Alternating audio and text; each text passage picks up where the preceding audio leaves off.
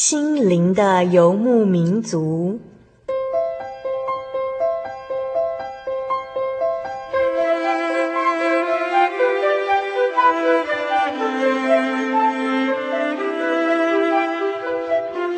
在这个谁都不管谁的后现代社会里，每个人的心灵都是游牧民族。成长的过程就是寻找的过程。每一颗漂泊的心灵，其实都在寻找生命的绿洲。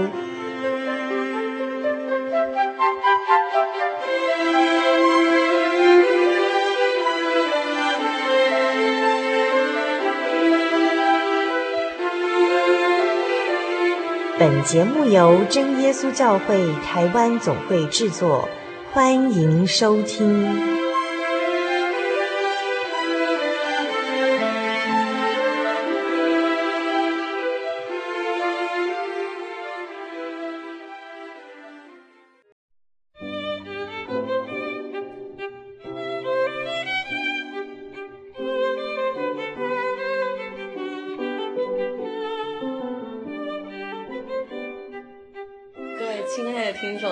晚安，我是小恩，呃，今天很高兴应佩芝之邀来这里跟大家聊聊天。小恩最大方的，这是我们有史以来第一位来宾主动先跟听众朋友打招呼。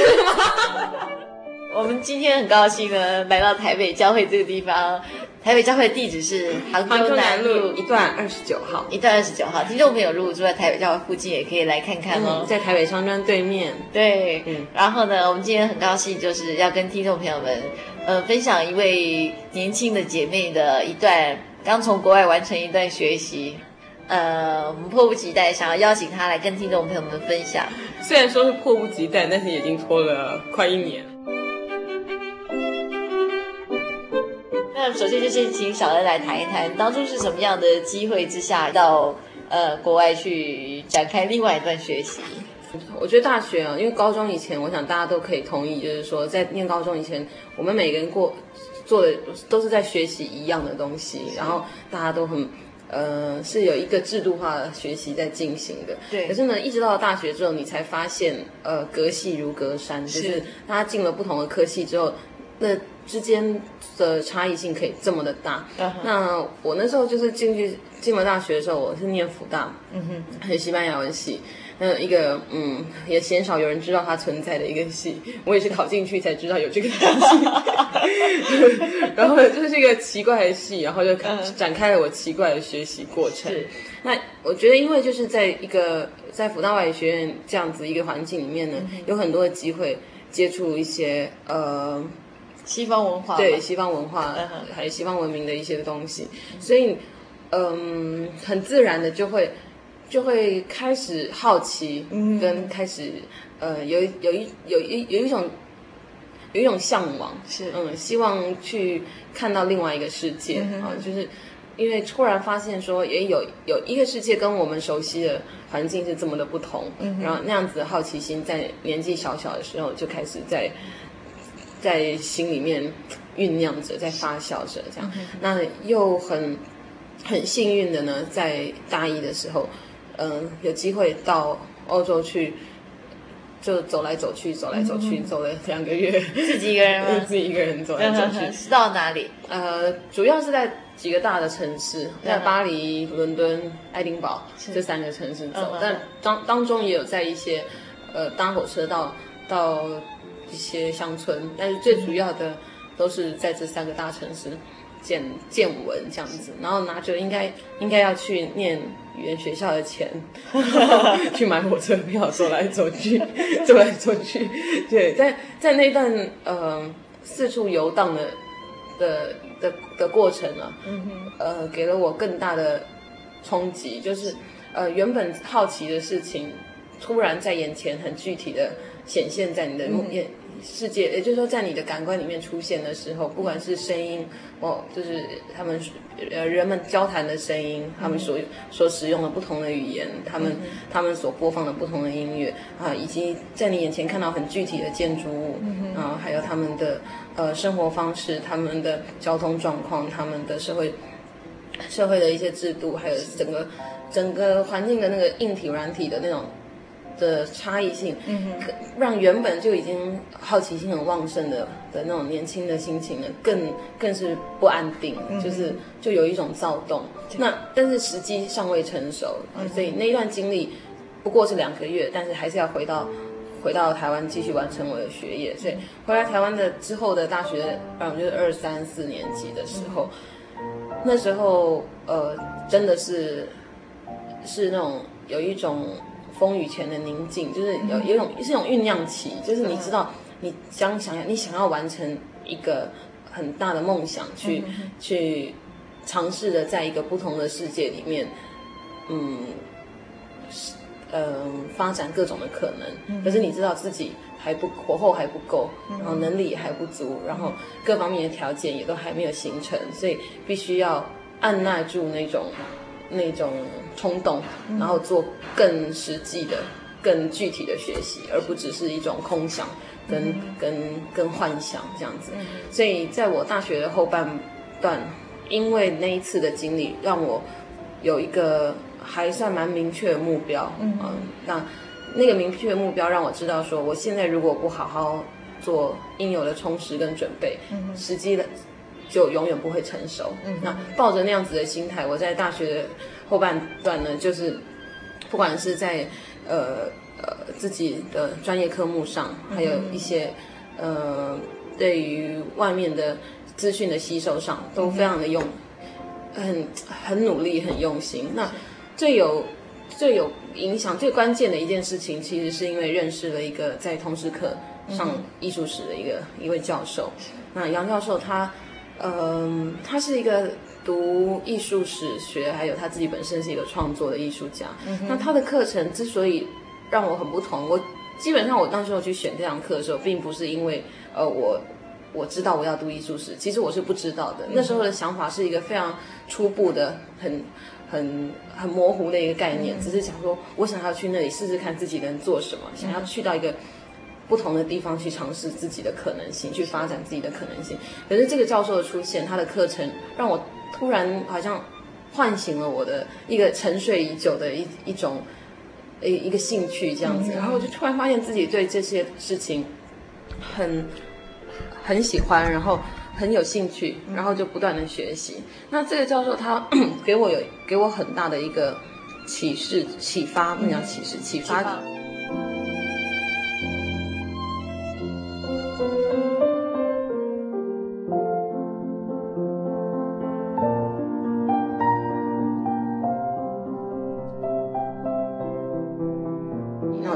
聊聊这个教授，他给我一个给我的这个启发到底是在哪里？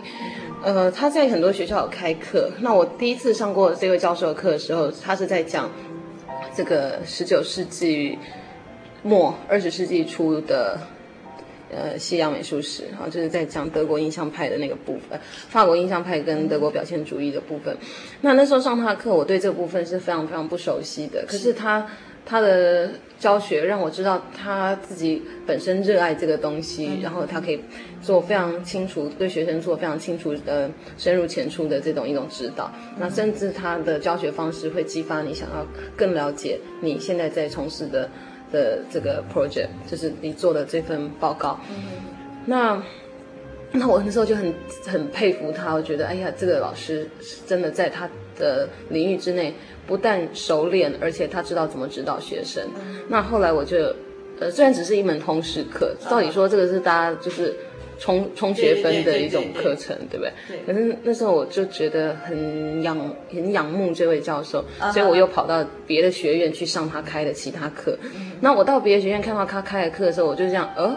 吓了一跳，因为他是开呃埃及十八王朝的艺术。哦，嗯，就埃及古文明的这个课程，对，埃及古埃及帝国，对，好，然后后来我又到清大去，发现他上的是元朝的中国山呃山水画，哇，对，然后我我那时候就觉得嗯，好奇怪的人哦，就是他到底专门的是什么？是。对，然后后来我从侧面了解说他是呃专精于这个。因为他是第一届去去法国罗浮高级高等美术学院的公费生，就是就是台湾这边送出去的公费生。他是他的专修其实是在呃西洋美术史，从十六世纪之后的西洋美术史。可是他竟然会去涉猎埃及的文化，哈，然后会去中国的中国的古代的这些山水山水画，他都有相当程度的造造诣。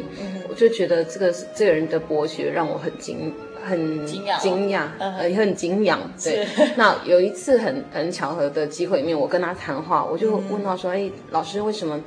呃，一般来说，我们就是会有一，应该会有一个你特别专精的的一个领域。那为什么你还会对埃及的东西这么了解？然后对于中国的山水，还有中国的这个中国艺术，也有这么深的造诣？”他就说：“这个跟。”这个跟我所学，我读的是什么系，学的是什么没有关系。他说我爱的就是艺术。嗯哼。那今天我只要看到美的东西，我就想了解为什么。我今天当看到人类文明的产物的时候，我想要能够真完全的去领领领会它，了解它，然后呃去去跟当时创出创造出这个这个艺术的人的精神跟灵魂有一种呼应，有一种共鸣。然后他说。即使即便我当时在学校学的是呃十七十八世纪之后的这些呃西洋美术，也可以说西洋美术其实就是局限于欧洲的艺术史的部分，是。但是世界的文明并不是只有在那里的。对。那所以当每一个文明都有每一个文明精彩的地方，他说，当你当你口口声声说你爱的是艺术是美术的时候，你会看到那些东西而无动于衷吗？不会，不会。对，那如果你让自己无动于衷，那你是一个麻木的学者，对而不是对，而不是一个艺术的爱好者。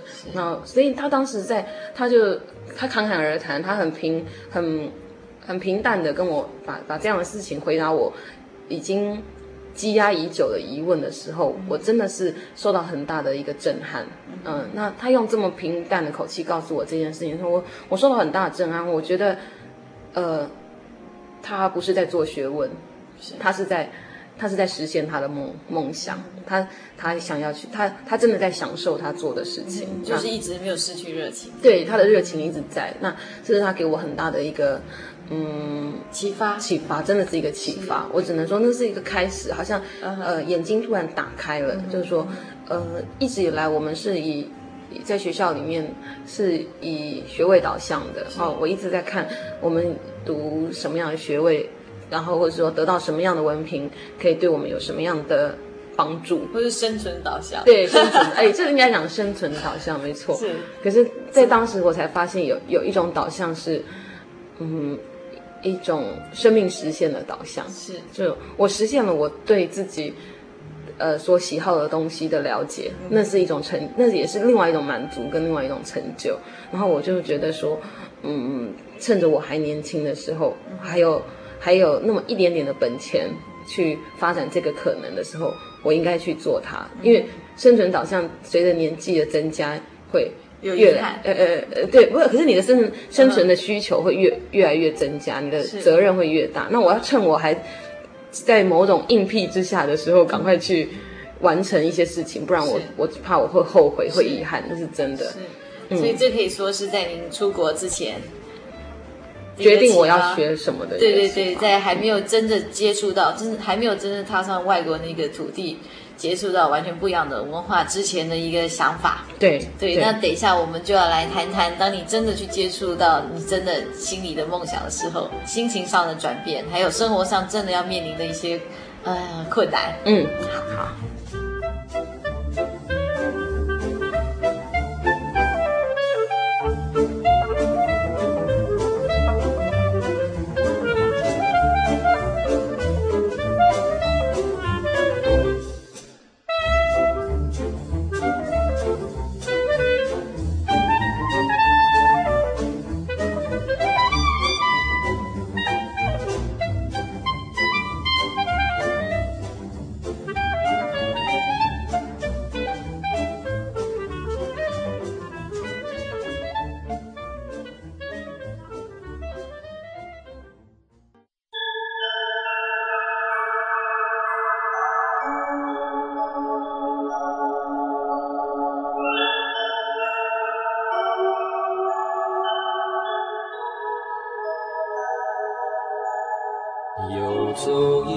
山水，寻获心之甘泉，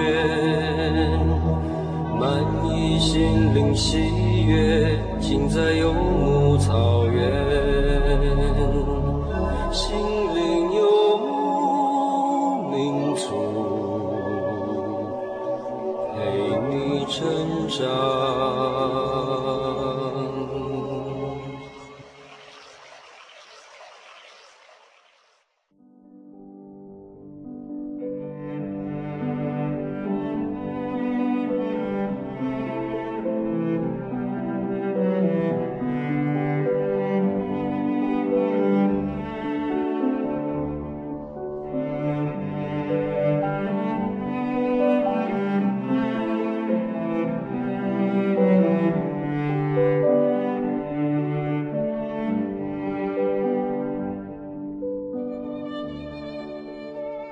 接下来我们是不是请小恩跟大家谈谈大学毕业的时候出国去，等于实现自己的梦想，嗯，念自己喜欢的东西，嗯。那在这之中呢，对你自己的很多部分有什么改变？对，其中包括可能是我们从小习惯的一些价值观，嗯，或是我们的意识形态，嗯，或甚至是我们的信仰，嗯。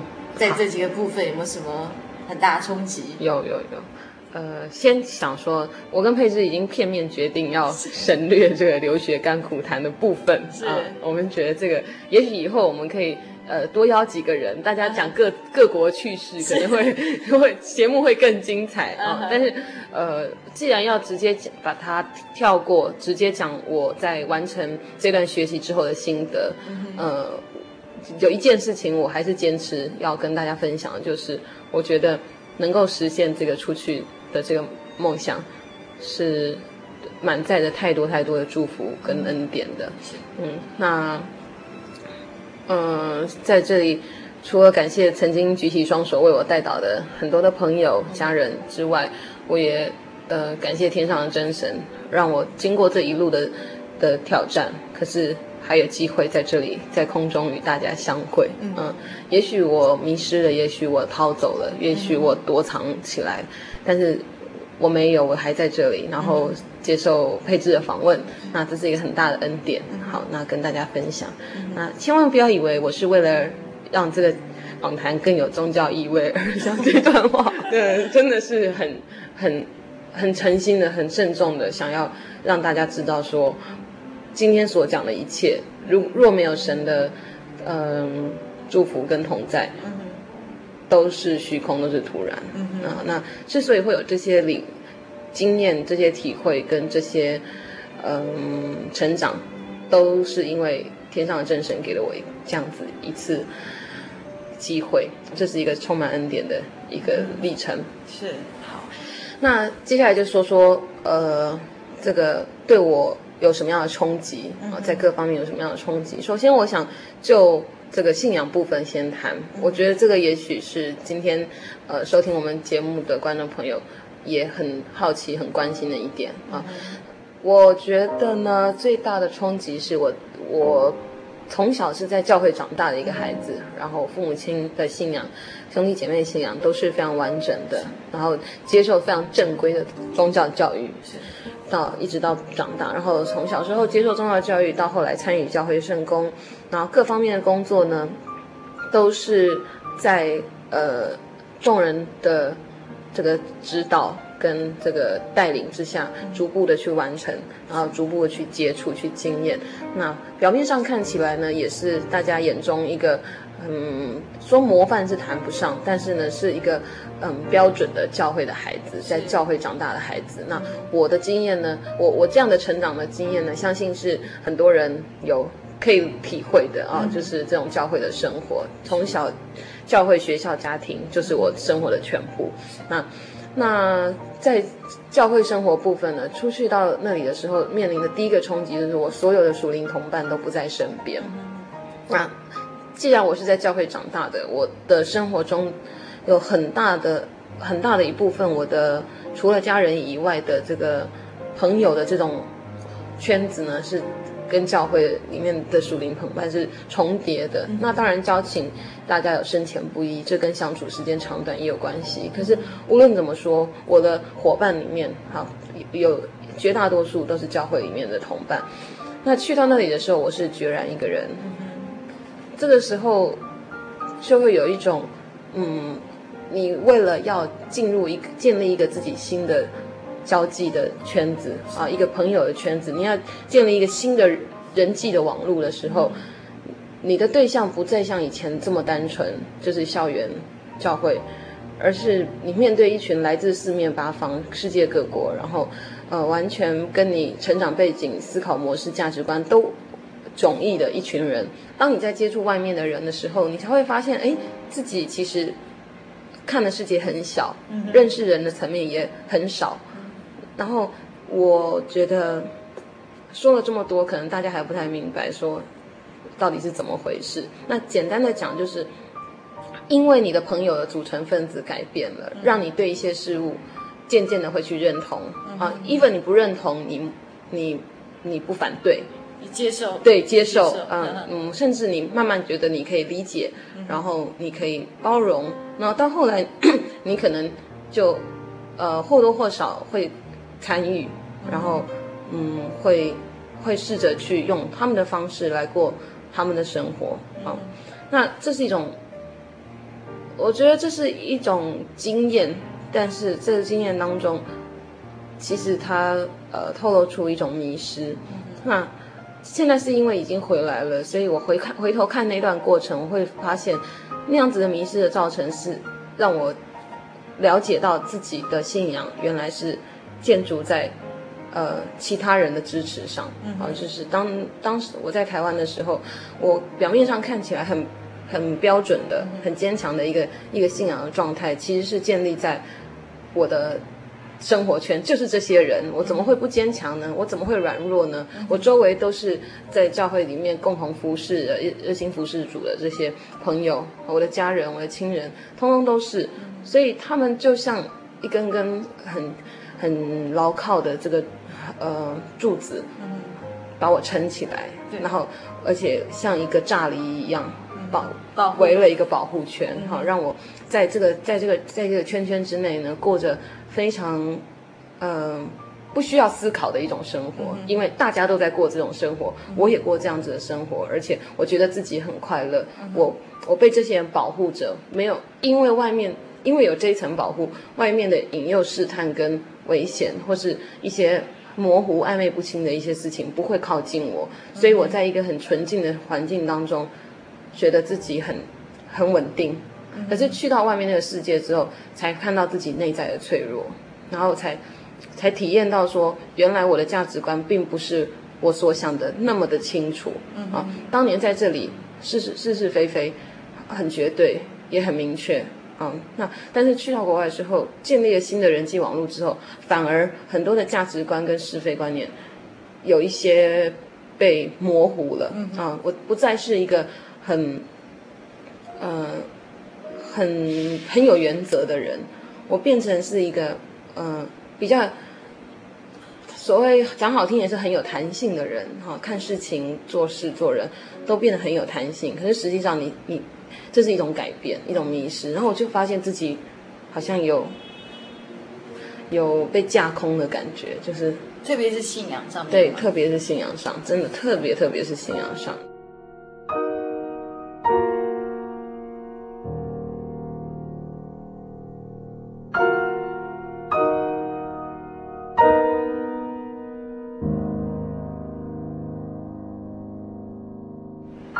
当时来说，信仰真正的含义其实已经很薄弱了。就是我知道我是个基督徒，当我跟别人介绍我自己的时候，我也会说我是基督徒。但是，呃，我并不会想要传福音，然后再来，我并不会想要做属灵上的吸收。嗯，我我觉得自己够了，然后。可以了，那现在有更多别的事情要忙，那我觉得这样就够了。我我吃饭还是祷告啊，睡觉也是祷告，出门也会祷告，然后晚上也会读一读一读一章圣经。那仅此于仅止于此，我已经不想再做任何其他的努力。那我觉得做这样子一个，我那时候自有点有点有点类似，好像说自己给自己打圆场，觉得这样是一个平凡的正常的基督徒的生活啊，其实是非常，实际上回头看起来，那个是一个非常制式制约，而且又又没有放在心上的一一个信仰。那那是我当时的信仰的心态，也是让我体验到说，原来二十几年的栽培跟跟建立，可以在那么短的时间之内就消弭于无形，这样子，这个是这是一个很大的冲击。那我想大家可想而知哈，就一个一个人的信仰形态、信仰的的本质，如果已经。说堕落也可以吧，就是说已经堕落到这样子的地步的时候，在他的生活上，必定会出现很多的很模糊不清的一些地带，然后会面临更多的挑战跟跟试探跟诱惑。那我当时就真的就开始接二连三的不断的面临这样子的事情。但是二十多年来信仰的基础，其实一定是在埋在心里最深层嘛。对，虽然它表面上好像好像崩解了。嗯，对，表面上它应该不是崩解，是溶解。溶解。对对，不一样。崩解是一瞬间的，溶解是一点一滴一点一滴，然后就慢慢的就这样随风而逝。这样。但是说实在的，二十多年来的基础，其实一定还是有一些对，在生命的最深层。对，一定还有一些地基在里面。对，然后同时在。在遥远的故乡，有多少的人每天在惦在祷告中惦记着我？我觉得他们的祷告让主耶稣纪念我，看顾我。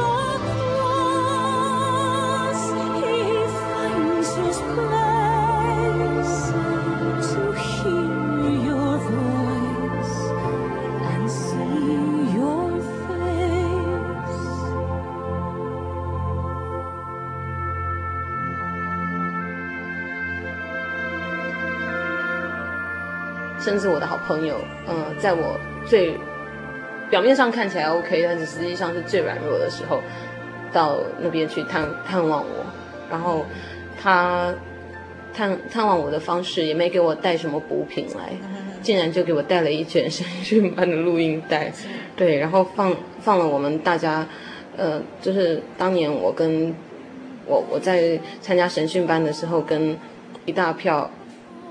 呃，志同道合的属灵的同伴一起，呃，唱诗颂赞神，还有谈话的一些内容，嗯、呃，很出人意外的，我觉得也是神呃感动我的心，让我受到很大很大的惊吓，嗯，就。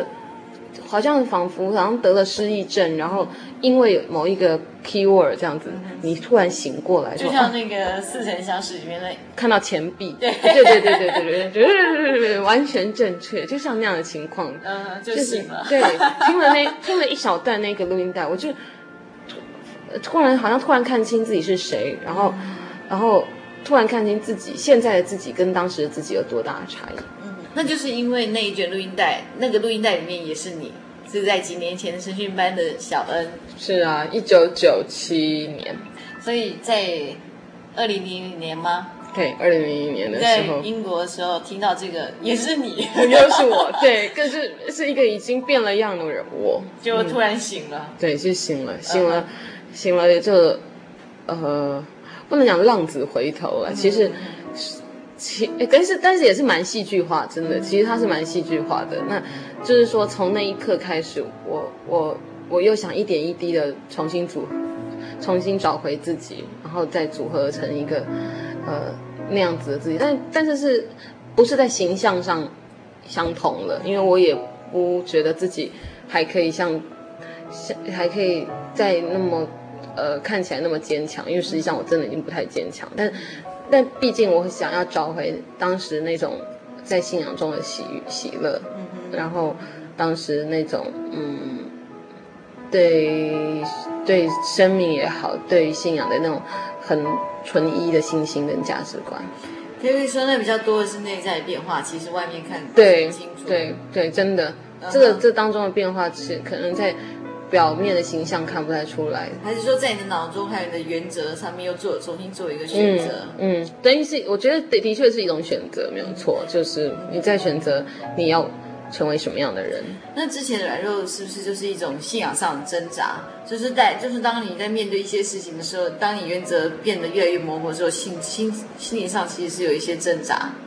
嗯，挣扎的时间其实会蛮短的。我觉得这是为什么人家说不要给呃恶者留地步。嗯、我想是没是有道理的，因为你的良知或者是说你的心里面的那个原则的声音，通常。不太容易大过，呃，诱惑的声音，或者是说，呃，是是世界上潮流的声音啊，很容易就它是一个很微小的声音，那那个挣扎很很微弱，可能小拇指动个两下，然后就跑过去了。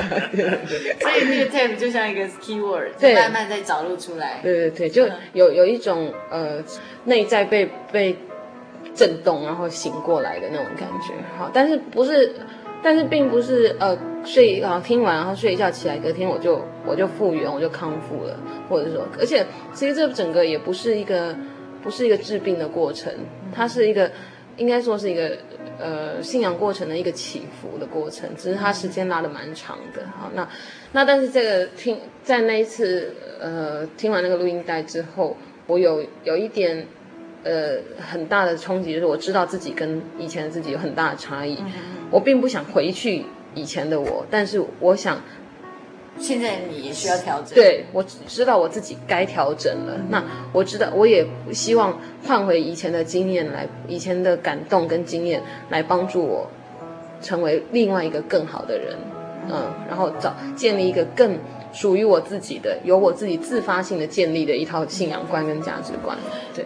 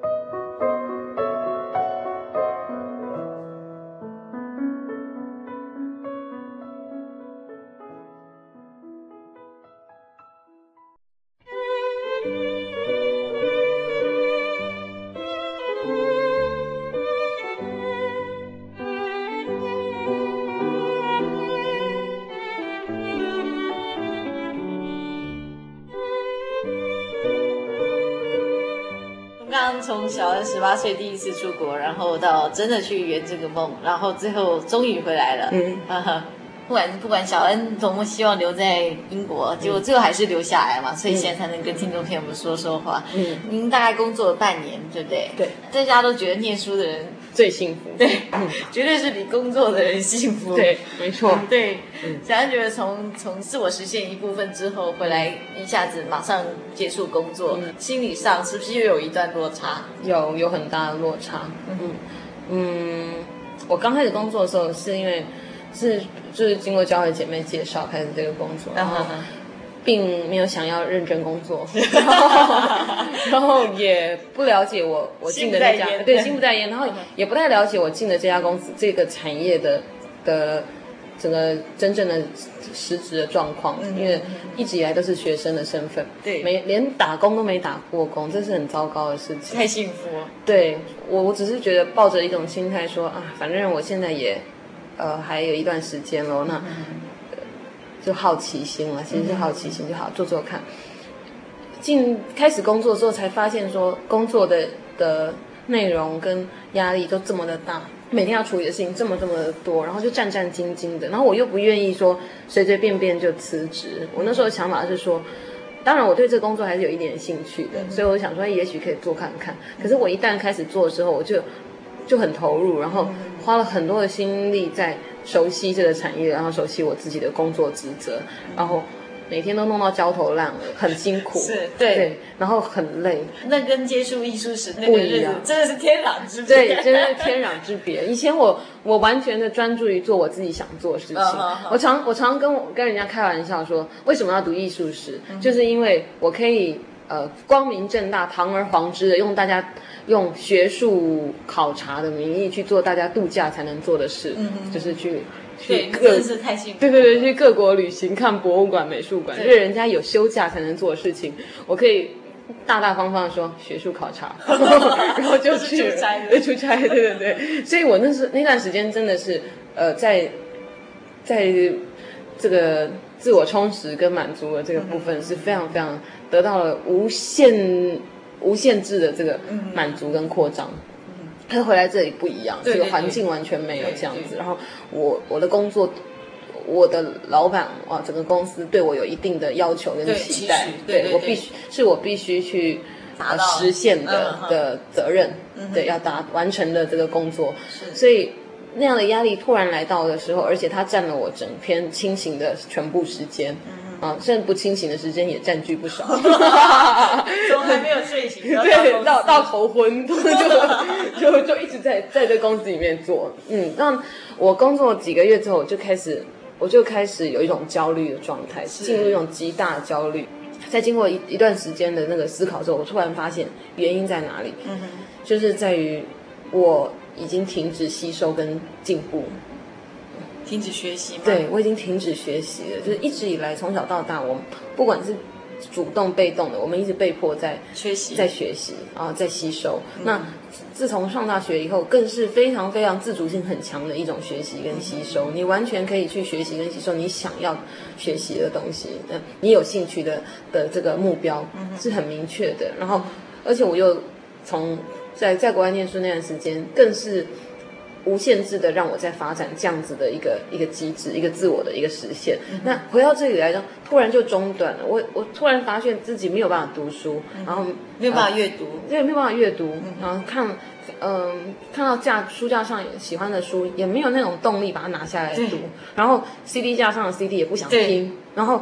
以前可以一听再听的 CD，现在听得很烦，然后然后就觉得连你爱的东西对爱的都不爱，然后又没有新欢，就爱我不要新欢没有出现，然后就觉得啊人生很乏味，对，然后就有感觉生活顿失目标的感觉，是，然后每天在重复一样的机械化的生活，觉得非常非常沮丧，嗯哼哼，然后我就想不行不行，我一定要给自己想一个办法，这样子下去拖不久啊，而且。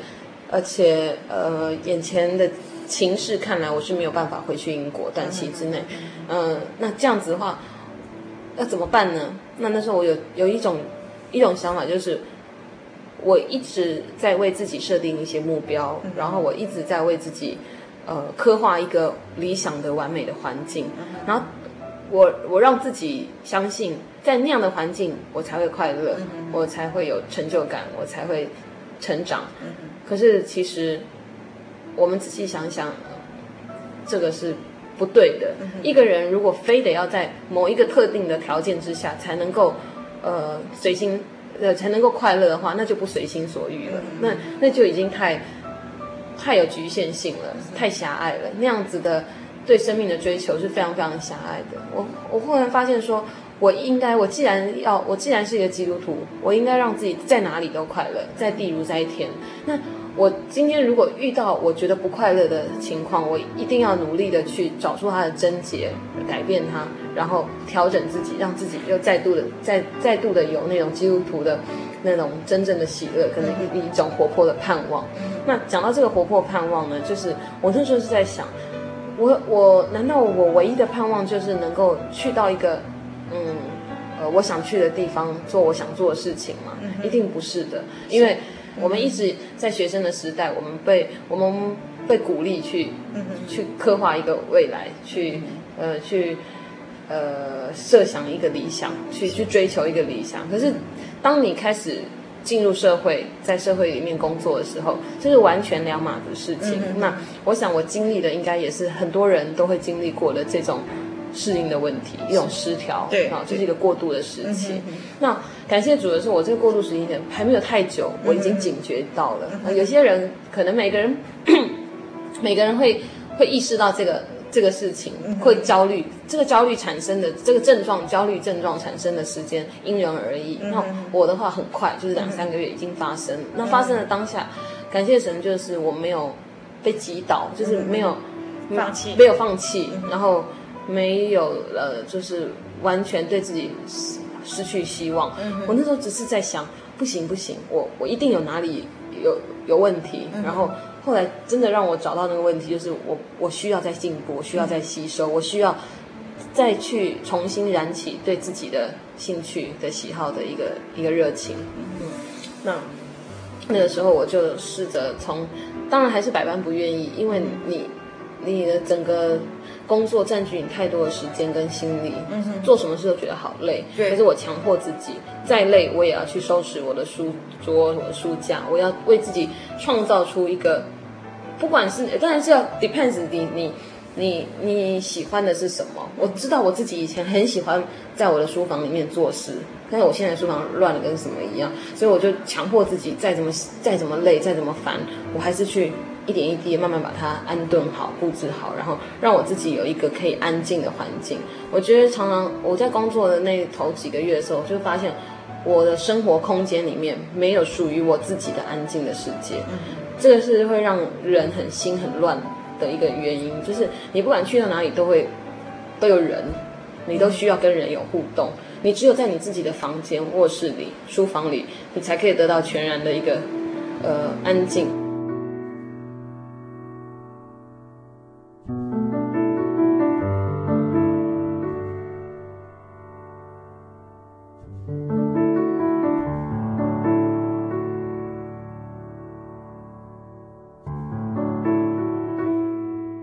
切都安顿好的这个动作呢，竟然真的让我重新的又又开始想做这个，想做那个，想看这个，想看那个。所以我那时候就开始，呃，再度的把一些书拿出来阅读，然后，嗯、呃，然后开始设定一些目标。我想要，呃，除了除了我工作上的学习之外，我想要在以前学习到一半的东西上再继续。继续做，然后我就开始又有那种阅读的欲望，然后又有那种进步、想要进步的那种冲冲力，然后借由这些这些吸收，我开始呃会去修正我对于快乐跟理想的一些设想。那我就知道一个人一个真正真正呃不要讲成功，因为成功这两个字听起来很有压力。对，一个真正呃懂得生活的人。是懂得在各种情境下都都满足、都喜乐的人。是，嗯，那所以我就会开始，我现在就是在学习怎么样，嗯，让自己到哪里都开心，做什么事都都快乐。那呃，这段路还蛮长的。那感谢主，趁这个时，在这个时候有这样子的的领悟，我相信接下来我做的每一件事情，我都会尽力的从当中去。呃，把握我可以学习的事情，嗯、不同的事情，已经学习已经不再是求学阶段那么狭隘的，呃，在学校里面的学习，它已经嗯、呃、渗透到我的生活里面，在工作岗位上，在个个人的兴趣的的发展上，有更有更全面的发展。那我相信，甚至对于信仰也是一样，我我对信仰的兴趣已经不再是去呃钻研。这些对金节的了解，或者对金卷的熟悉，已经是另外一个层次的，想要让信仰成为生活的一部分。所以这些新的视窗也可以算是一条条出路，就可以重新再结合你以前喜欢的东西，嗯、或者是你的专长，对，再结合，然后再找到一些出路。对，觉得好像又再度有新鲜的空气流进来，对，可以呼吸。对，然后重新又有生命力在里面。对，那这样子，呃，一个。有盼望，而且有一个流动的生命是很活泼的。是，那所以我，嗯，声音听起来蛮沉重的，其实我蛮开心的。对，我们今天非常高兴啊，跟小恩分享这一呃这一个诊断的，包括他学习的过程，还有信仰重新建立的一个呃经过。对对对对对。嗯我一直相信，我们现代人绝对不需要活得为了生存活得这么辛苦。嗯，对，我们一定都可以找到一个出路。那我觉得我们都很幸运，就是我们有这个信仰，它让我们在找出路的时候比别人可能快一点，或甚至是比较容易找到找到出口。那我们真的是很想跟听众朋友们分享，不管是用各种形式。那今天很高兴小恩为大家带来这么一段。我我想我祝福各位各位心灵的游牧民族能够。在这个很竞争，然后呃讲竞争、讲成就的社会里面，讲生存、讲生存的社会里面，找到一片绿洲啊！谢谢，非常谢谢小恩。呃，在这边先给听众朋友卖个关子，不过我们在不久的将来会请到小恩用另外一种形式跟听众朋友们见面。下回再见喽！对对，好，再见，大家平安，平安拜拜。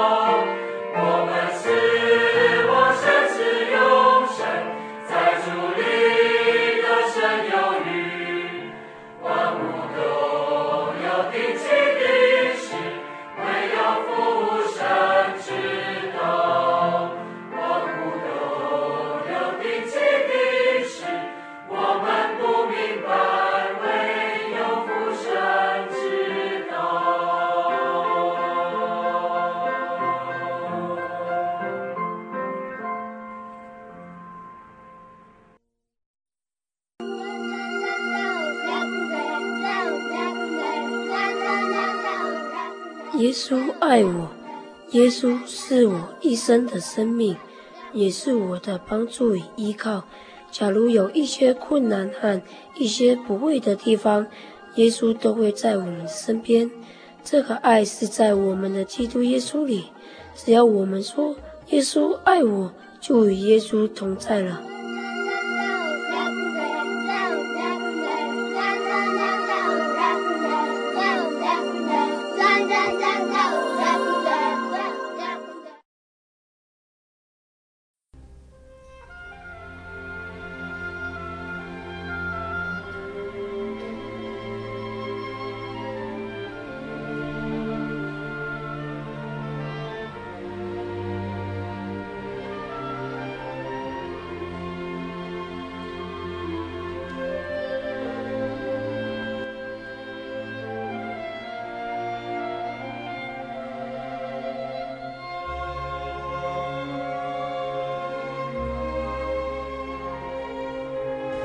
亲爱的听众朋友，您现在收听的是心灵的游牧民族华语福音广播节目。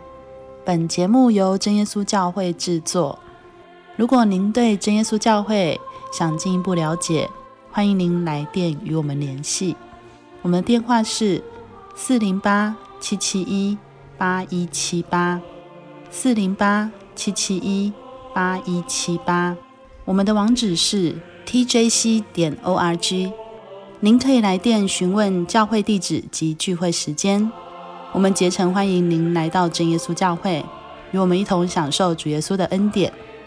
再次提醒您，我们的电话是四零八七七一八一七八。在这里也要再次邀请您继续收听心灵的游牧民族华语福音广播节目。我们期待与您空中再相会。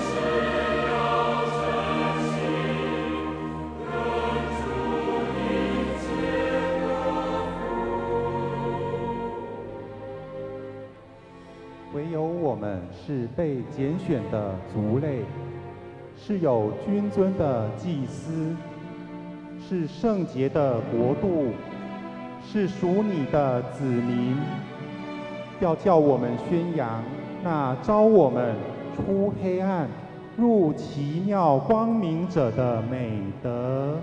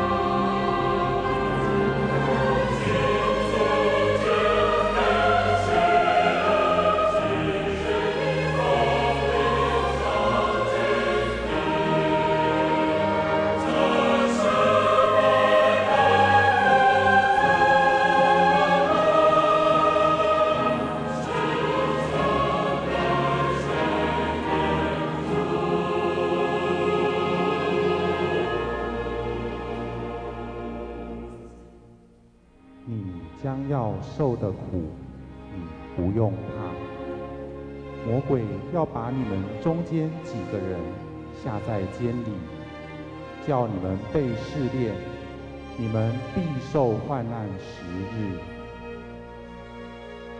你勿要至死忠心，我就赐给你那生命的冠冕。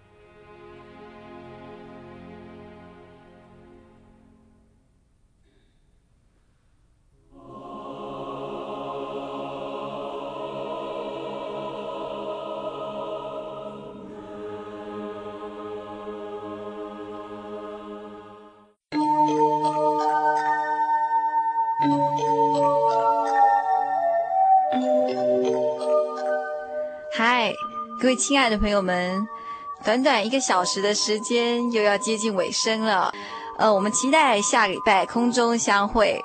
也希望所有游牧民族的朋友们在未来的一个礼拜呢，都能健康、快乐、平安。我的心是一只鸟，飞行